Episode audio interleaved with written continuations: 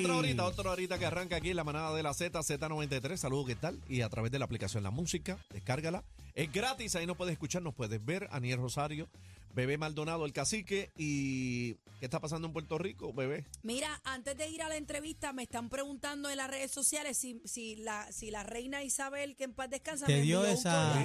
un collar. Sí, no, esto no me lo envió a nadie, esto yo lo compré Eso- hace tiempo. Yo creía había sido Tirsa. No, bebé no lo es que la hizo- reina Isabel me mandó una joya para que yo la guardara. Bebé lo hizo en la Miguel Sucho, en el taller de hojalatería y pintura. Eh, en tola, en tola. No, yo me atrevo, ustedes saben que yo le meto. Bueno, señores, eh, yo necesito saber, yo creo que Puerto Rico necesita saber Hay cuál, muchos. Es, cuál es el estatus y aparentemente, digo aparentemente no, hay más eh, de 300 mil abonados de Luma que a estas alturas, a 11 días de la tormenta, siguen sin luz. Bueno, yo creo que unos poquitos más. Sí, sí, es más de 300 mil, dije. Eh, yo tengo en, en línea telefónica a Abner Gómez, gerente de seguridad pública de Luma. Yo quiero hacerle varias preguntas. Bienvenido a la manada de la Z. Muchas gracias, bebé, a ti, a Cacique y Ariel, gracias por la oportunidad. Saludos. Muchas gracias, bienvenido. Eh, Abner, yo quiero que en arroz y habichuela, porque hasta yo tengo, man. yo, hasta yo tengo confusión. Y yo también. Porque tengo varias, varias amistades que trabajan en Luma y tratan de explicarme el asunto, pero yo no lo puedo entender. Eh, ok, hay un problema de generación de luz. Bueno, el, el sistema eléctrico en Puerto Rico está compuesto de generación, transmisión y distribución. Ok, Eh, llévame, llévame con calma, llévame con calma. Generación, Generación, transmisión y distribución. Y te voy a explicar qué es eso, ¿verdad? Para que la gente que nos está escuchando lo internalice en su comunidad. por favor. y lo- eh, la generación son estas plantas que están en el sur de Puerto Rico que sufrieron daños por el paso del huracán Fiona, que por ejemplo está Costa Sur, eh, está eh, eh, Aguirre. eh. Esa, esa es la generación, me dijiste. Eso es generación, esa es la planta, es como, ¿verdad? Vamos, vamos a explicarlo como una, una residencia. Usted tiene un generador eléctrico, ¿verdad? Que usted lo enciende y ahí que se, está la generación, el power. Y para usted poderlo conectar, tiene una línea de transmisión que va directamente al transfer switch. Eso y es después la correcto. casa tiene toda la distribución para que usted prenda una bombilla. Pero imaginen eso a gran escala. Ok, la, la transmisión viene siendo el sistema, o sea, el tendido eléctrico.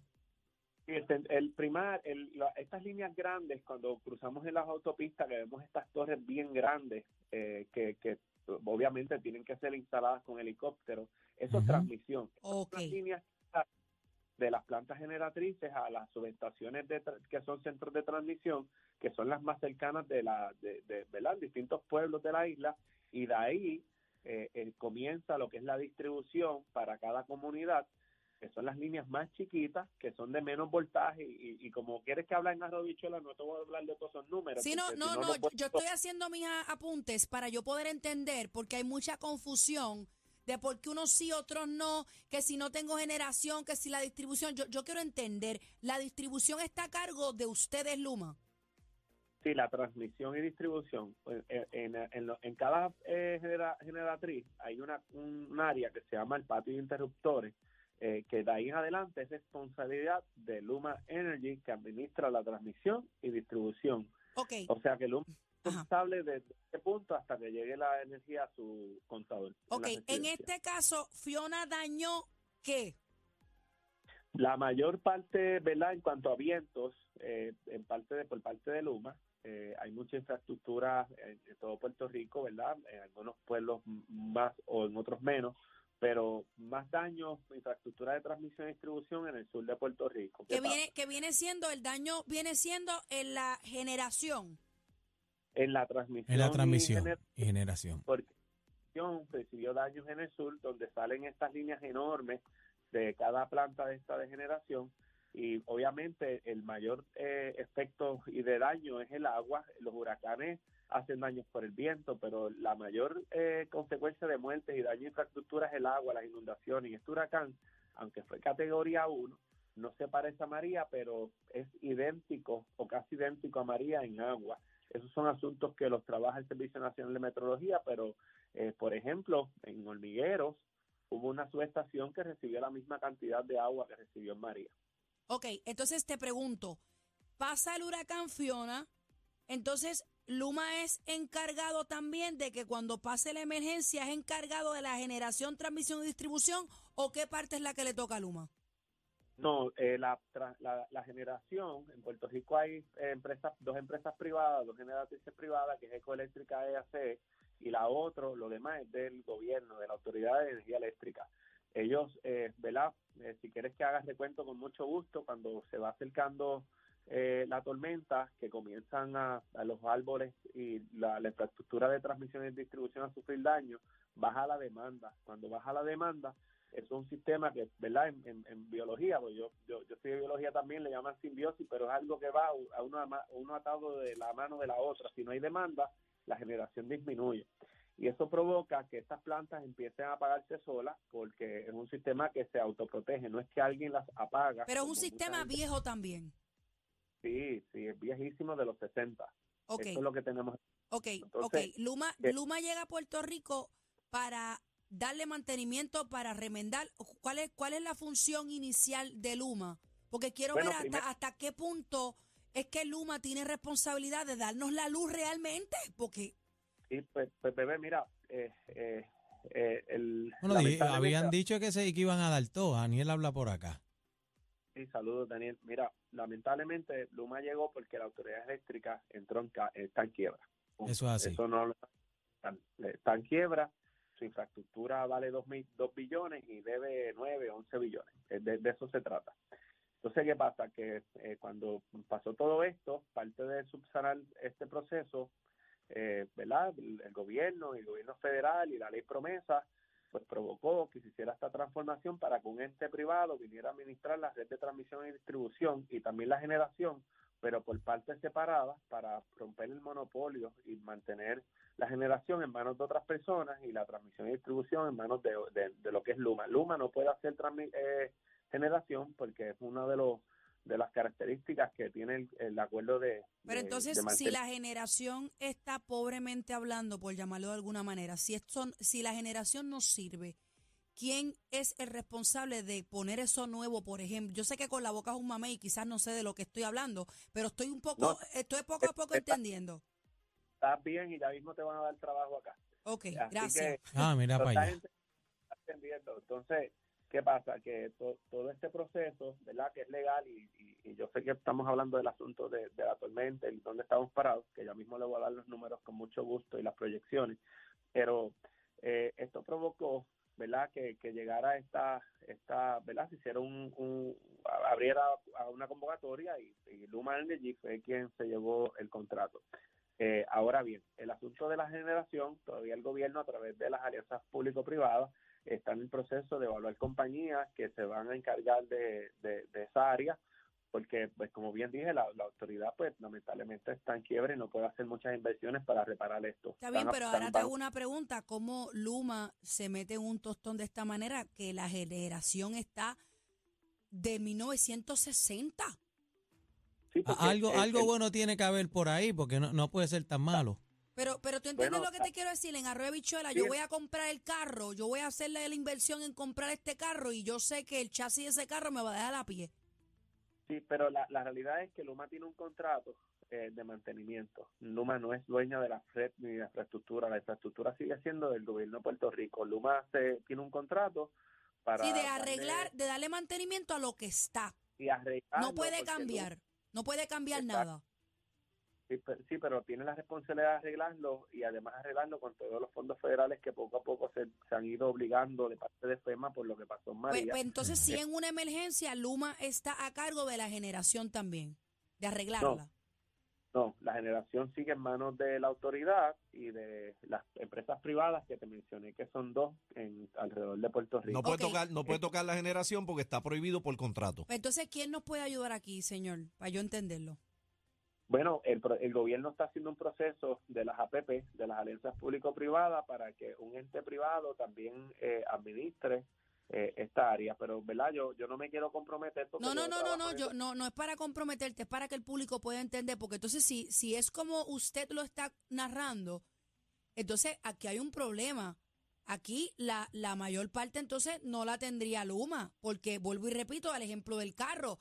Si tengo el chasis explotado, no puedo, no puedo, o sea, en la emergencia, Luma no es responsable de la generación. No, pero, pero, bebé, mira, yo, yo quiero ser bien transparente en esto para la emergencia. Trabajamos en equipo, eh, entre el equipo de la Autoridad Eléctrica. Sabes que eh, nos vieron a nosotros trabajando con, con Josué Colón, que es el director actual de la autoridad.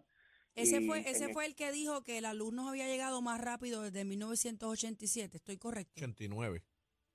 Desde el Sí, y- y 89. yo les pa- yo les hacer una comparación. Yo no sé si ustedes saben que yo dirigí la Agencia Estatal de Manejo de Emergencia y yo fui el, el, el, el State Coordinator Officer para Irma. Cuando llega María, eh, eh, nosotros todavía estábamos eh, en un 80% de Puerto Rico energizado y, y yo a mí me gusta ser justo, es que la autoridad no tenía equipos para responder eficientemente a, a toda esta emergencia. Así que eh, la data, la data, la información histórica es que eh, nosotros, eh, entre Luma y la autoridad, en tiempo récord, hemos recobrado eh, eh, un gran por ciento y quiero que sepan que en este momento que estoy hablando con ustedes, tienen la primicia que llegamos a 1.175.903 clientes, que ese es el 80% de la, de la isla de Puerto Rico con clientes en servicio. Amner, Eso es, pero eso es- perdóname, eso es a la fecha de, de hoy al mediodía, por ejemplo. No, ahora, ahora, ahora. ahora, Ahora. Ahora, ahora. right, Amner, pero te, Aniel Rosario por acá, pero te, te hago una pregunta porque eh, es estable la luz, porque en mi caso, desde antes que llegara Fiona, yo estaba teniendo problemas con, con la luz en, en- Sí. en mi área, en, en- Río Piedras, donde yo vivo acá. Entonces, todavía al sol de hoy, la luz eh, va y viene, ¿sabes? Por ejemplo, la, la tenemos 12 horas, después 12 horas no, vuelve 12 horas la tenemos y 12 horas no, y todavía tengo la situación. Ayer se fue, an- antes de ayer también.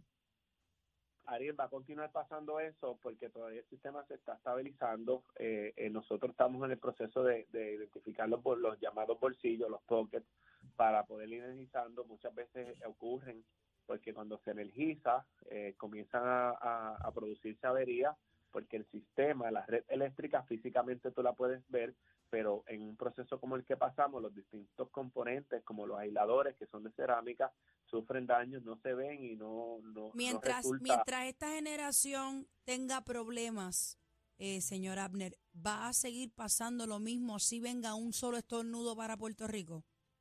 No, sin estornudo, sin estornudo estaba pasando. el sistema completo está frágil, estuvo con mucho tiempo falta Pues de entonces esto es un problema, esto es un problema administrativo del gobierno. Porque si usted me dice que la generación le toca a las agencias público-privadas y aparte del gobierno, y tenemos aquí plantas desde 1960, estamos hablando de un carro escartalado, como decimos por aquí cariñosamente. Entonces los limita, los limita a ustedes a poder trabajar, porque están trabajando con, con un calcacho viejo, por llamarlo así. Pues precisamente por eso es que se hizo esta ley de transformación del sistema energético para dar los pasos, ¿verdad? Para poder transformar el sistema y tener el sistema Cuando de... tú me hablas de transformación, y disculpa que yo te interrumpa, pero es que tengo tantas preguntas. Cuando me hablas de, de transformar el sistema, ¿me estás hablando de qué? de arreglarlo. Ok, de Arreglarlo cambiarlo, de o, o ponerlo cambiarlo. nuevo, buscar otra opción, porque Estamos Sí, hablando pero de, eso- de arreglarlo, de remendar lo que está o de cambiarlo. de arreglarlo, cambiarlo y hacer todo lo que esté al alcance para poner un sistema a la altura del siglo Y XXI. esto, y esto puede tomar cuántos años. ja, Bueno, nosotros tenemos un sistema que tiene, pues, wow, más de 60 años, ¿verdad? No, no me atrevo a poner un nombre, pero un número, pero es, es bien eh, complejo y, y, y- y yo les agradezco a ustedes que quieran que yo explique esto a Robichuela porque esto es un tema difícil. Y, Es y complicado. tan es tan complejo que nosotros queremos dar las mejores explicaciones al Sí, pero tiene sentido lo que usted está diciendo, tiene sentido. O sea, yo voy entendiendo poco a poco. Lo que Sí, pasa, lo sí, que sí. pasa es que, que, que, o sea, la, la gente tiene que tener una explicación en Arroyo Habichuela para que se sepa por qué a 11 días de esta emergencia, que lo que hizo fue traer más agua que viento en comparación a María. María nos dio una arrastrada de verdad. Y yo pienso que el norte no tuvo tanto daño y hay gente todavía que no tiene luz. pero Laja está pues- al 100% Laja- Laja sin, luz. sin luz. Mayagüez, está sin luz. No, no, no está así. Mire, ahora mismo nosotros por regiones, Arecibo está un 87%, Bayamón está un 97%, ¿Y Caguas Lajas? está un 7.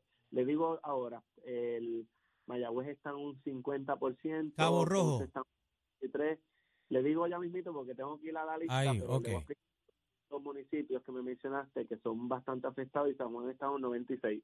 Hoy, hoy, vamos, ya entraron sus estaciones de Añasco, Hormigueros, Cabo Rojo, Boquerón, Combate, Guaya- Guaya- eh, Gua- Gua- Guayanilla. Eso viene Ya, siendo, eso viene siendo transmisión. Sí, ya, luz, la luz. Correcto. La- sí, la- a sus estaciones, hasta ahí llega la transmisión. La distribución sale de las subestaciones para llevarle la luz a los hogares y las comunidades. Y están pendientes para entrar. Estas que te mencioné primero ya entraron. Están pendientes para entrar hoy Lajas, Guánica, Peñuela y otras en Hoy, Ponce. Eso Hoy. significa hoy. Eso va a pasar hoy y durante la noche vamos a comenzar a, a- a entrar los alimentadores que van a comenzar a utilizar las comunidades enfocados en las cargas críticas que son los hospitales, eh, las bombas de agua de acueducto, ¿verdad? Que son las prioridades en lo que el sistema se va estabilizando porque ahí, ahí sí hubo daños en la infraestructura de distribución eh, más serios que en el norte. No crean, yo soy natural de Aguadilla y en mi pueblo, eh, a- eh, aunque está lejos, hubo postes en el suelo y todavía se están reparando. ¿Verdad? Y, y, y en el norte y en el área metro no se ve tanto daño de infraestructura porque la mayor parte es soterrado, pero los sistemas soterrados sí recibieron mucha agua y eso contamina los componentes y a veces es más complicado reparar un sistema soterrado que aéreo. Y me disculpan, ¿verdad? Yo estoy tratando de hablar lo más arrodichola que pueda. Sí, pero estamos, yo estoy Estamos, entendiendo estamos, bien. estamos entendiendo, no te preocupes.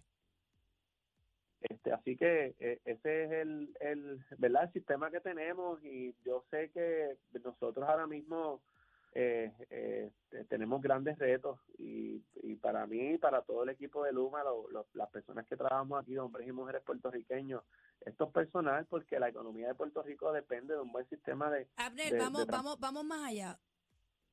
Hipotéticamente, un ejemplo. Viene un huracán María parte 2. Ay, no, digas eso. Dime, dime Ver- pasa. No, séme honesto. Sin que va luz un bien, año. va bien, usted va bien. Sé, séame honesto con una sola palabra. ¿Qué pasaría con Puerto Rico de nosotros tener en la temporada pico un huracán de la categoría de María?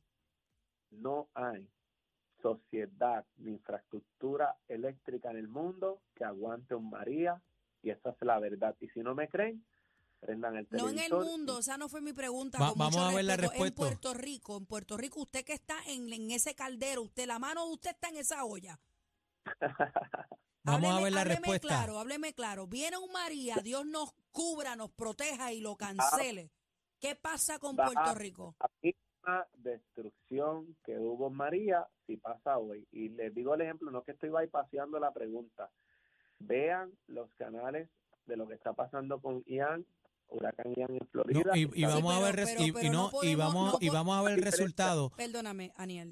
Perdóname, Aniel. y la- te, te voy a dar el Sí. break ahora. No podemos comparar No. ni que usted me diga que vea en Estados Unidos, porque yo acabo de ver y yo no sé si yo le di un screenshot.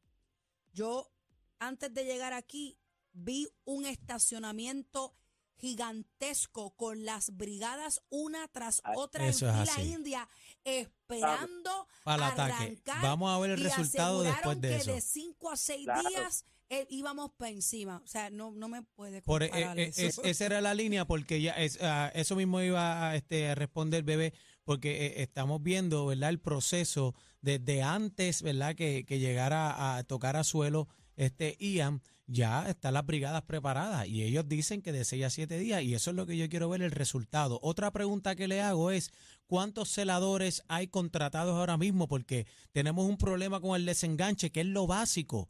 Lo más básico, problema, y yo tengo un- múltiples videos que me han enviado, eh, los podemos ver a través de las redes sociales, de que el mayor problema ha sido el desenganche. Eh, este, sitios que no tienen luz, bolsillos que no tienen luz por un fusible, porque tienen una rama metida, porque hay un árbol caído, hay múltiples denuncias de, de, de- de residentes eh, de, los árboles que están encima de las ramas y todo eso, y eso no se atendió yo antes. Tengo, yo tengo una persona interna que me confirmó que uno de los apagones que hubo aquí en Puerto Rico recientemente fue por una cotorra.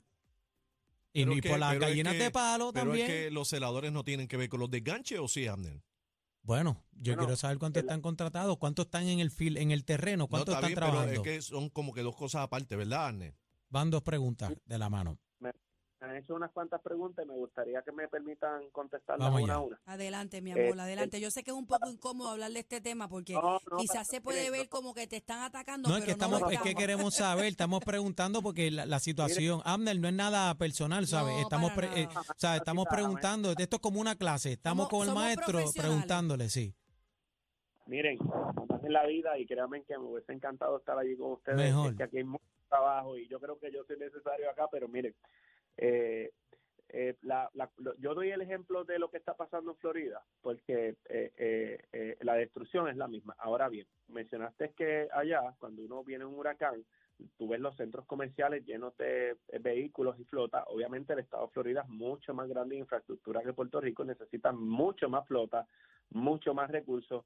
Aquí eso se hizo, podían pasar por canóvanas, por los outlets y los iban a ver allí los camiones de nosotros, de las empresas privadas alineados, listos para salir eh, y en otros puntos de la isla, obviamente a menor escala. ¿Cuál es la diferencia de un María hoy, eh, ¿verdad? Versus lo que vivimos en el 2007, que hoy tenemos cinco veces más de equipo. Tenemos acuerdos mutuos con empresas locales en Puerto Rico y con los Estados Unidos. Tenemos el backup de cuántas service que en cualquier momento pueden, tienen disponibilidad hasta de 5000 linemen para enviar aquí si son necesarios. Esa es la diferencia, y contestando la pregunta de Bebé, eh, de que, eh, eh, ¿verdad? Ver eso es impresionante y en los estados es más fácil ese movimiento porque es un estado, ¿verdad? Que son estados intercontinentales que se pueden eh, mover estos vehículos de vía terrestre. Aquí no, aquí es complejo eh, eh, traer esto en embarcaciones eh, y, y no hay Está de bien, otra. pero, pero Luma sabía, Luma sabía que Puerto Rico es 100 por 35 y Bueno, su- y venimos de María. Su, su topografía y, o sea, Claro, y la, y, y la contestación es que sí se activaron eh, los acuerdos mutuos. Nosotros tuvimos en las primeras semanas más de 300 eh, linemen que llegaron, las empresas privadas de aquí, que, que son, y cuando digo lineman, me perdonan el inglés, que son los celadores de línea. como tranquilo, aquí llamamos los tres somos bilingües, entendemos. Sí, Sí, pero... Full este. Bilingual. Tengo, tengo una última pregunta y con esto eh, cierro. quería saber de los celadores, ¿cuántos tenemos contratados? Este, solamente para saber, porque dicen que no dan para isla. de Luma eh, son 1.300. Eh, recuerden, y yo les voy a explicar esto, antes todos se llamaban celadores de línea, ahora tienen títulos distintos, ahora son low voltage, high voltage, groundman, son distintos Ok, tipos los del de, desenganche, los del desenganche, ¿cuáles son? ¿Cómo se llaman? Son, son Vegetation Management. Puerto Rico tiene internamente en Luma y también tienen compañías contratadas eh, dedicadas a, a hacer este desganche. Aquí hay un problema, miren. Eh, Puerto Rico, eh, ¿verdad? Y yo sé, no le quiero dar clases de geografía, no piensen que les estoy tomando el pelo, No, no, no, pero adelante. Puerto Rico es tópico y aquí hay cañas de bambúa y, y lamentablemente la mayoría de la transmisión y distribución en Puerto Rico transcurre por ahí y cuando llueve ellas se cargan de agua porque son huecas, se mueven solas, tocan las líneas y cuando llega nuestra gente ya la línea se, se, se secó la caña de bambúa y volvió a su estado normal y lamentablemente en ese momento no hay nada que cortar. Ese es uno de los grandes retos que tenemos por, por la bi- biodiversidad que tiene Puerto Rico. No es lo mismo mantener un sistema de transmisión y distribución en Florida, que es arena, que es plano, que aquí, que tenemos montañas, planicies, eh, ríos, eh, embalses, es bien complejo. Puerto Rico tiene entre, en líneas de transmisión y distribución más millas que muchos estados, porque es muy complejo. Esta isla es bien compleja. Nosotros hicimos un trabajo social de nuestros abuelos, de llevarle energía gra- eh, o el trabajo de infraestructura a cuanta comunidad había, porque para eso fue que se creó lo que era la eh, Autoridad de Fuentes Fluviales. Y eso no es culpa de nadie, es que lamentablemente hubo mala administración, hubo dejadez y otras cosas más que ya ustedes la saben, que nos trajo hasta aquí, que la corporación se quebró y por eso es que eh, existe una compañía privada que administra la red de transmisión y distribución.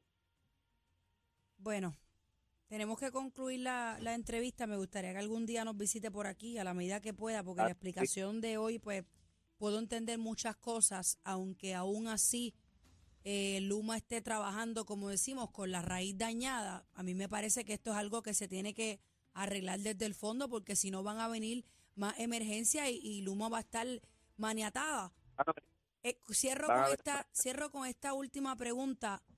¿por qué los relevos de carga y por qué hay más apagones ahora? O sea, por, cuando me hablas de relevo de carga es que me le quitas la luz a un sector y me la das a otro. Mira, no, no necesariamente, bebé, es que los relevos de carga ocurren muchos de ellos de forma automática cuando la demanda aumenta y la generación baja eh, para proteger el sistema, que no se caiga todo Puerto Rico y quedemos en un blackout, ocurren estas cosas para que eh, baje la demanda y eso a veces pero, ocurre. pero a eso es lo que voy, eso es lo que me hierve. ¿Cómo en el 2022 Puerto Rico se queda en un blackout?